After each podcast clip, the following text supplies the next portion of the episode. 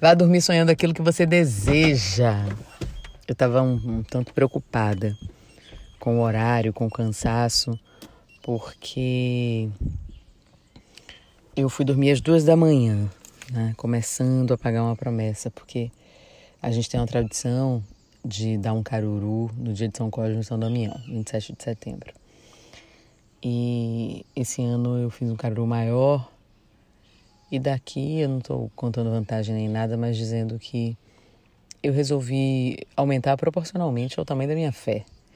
E não ao tamanho do meu pedido, até porque eu não pedi ainda.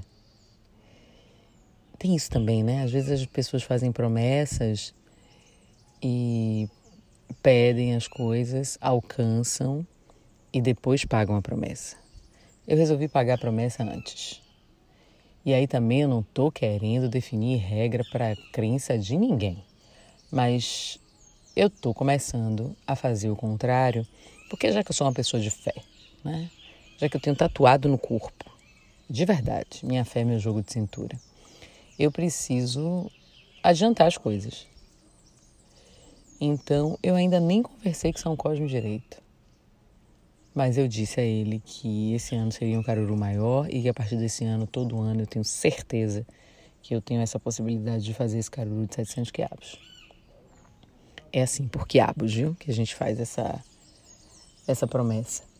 E aí, é, eu tive que viajar no meio do caminho para uma viagem de trabalho, mas a dona da promessa é quem faz a quem cozinha, né? As pessoas podem até adiantar, você pode até contratar, mas na minha casa a tradição é essa. A dona da promessa tem que cozinhar, pelo menos cozinhar. E daí Viva São Cosme.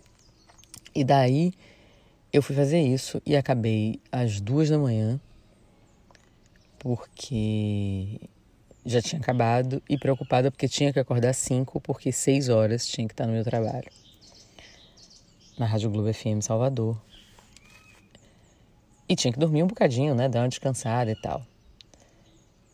E eu tinha feito já esse exercício no final de semana todo é, que antecedeu, né? A, o pagamento da promessa, o início do pagamento da promessa, porque a distribuição da comida é que é verdadeiramente o pagamento da promessa.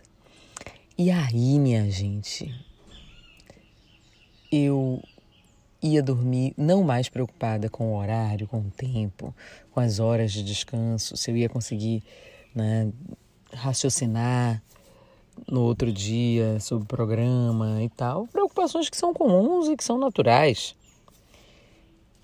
Eu comecei a fazer esse exercício de dormir com os melhores pensamentos.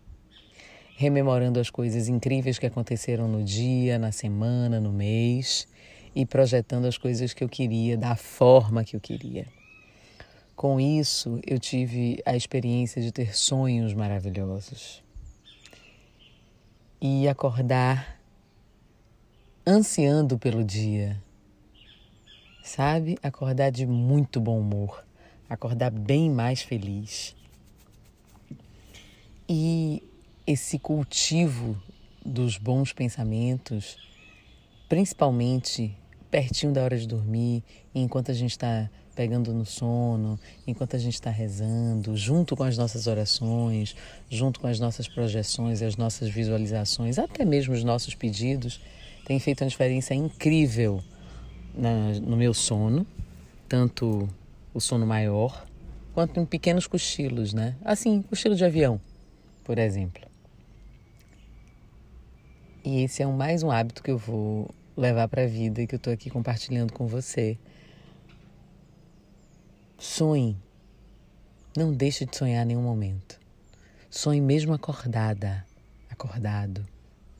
Sonhe para pegar no sono.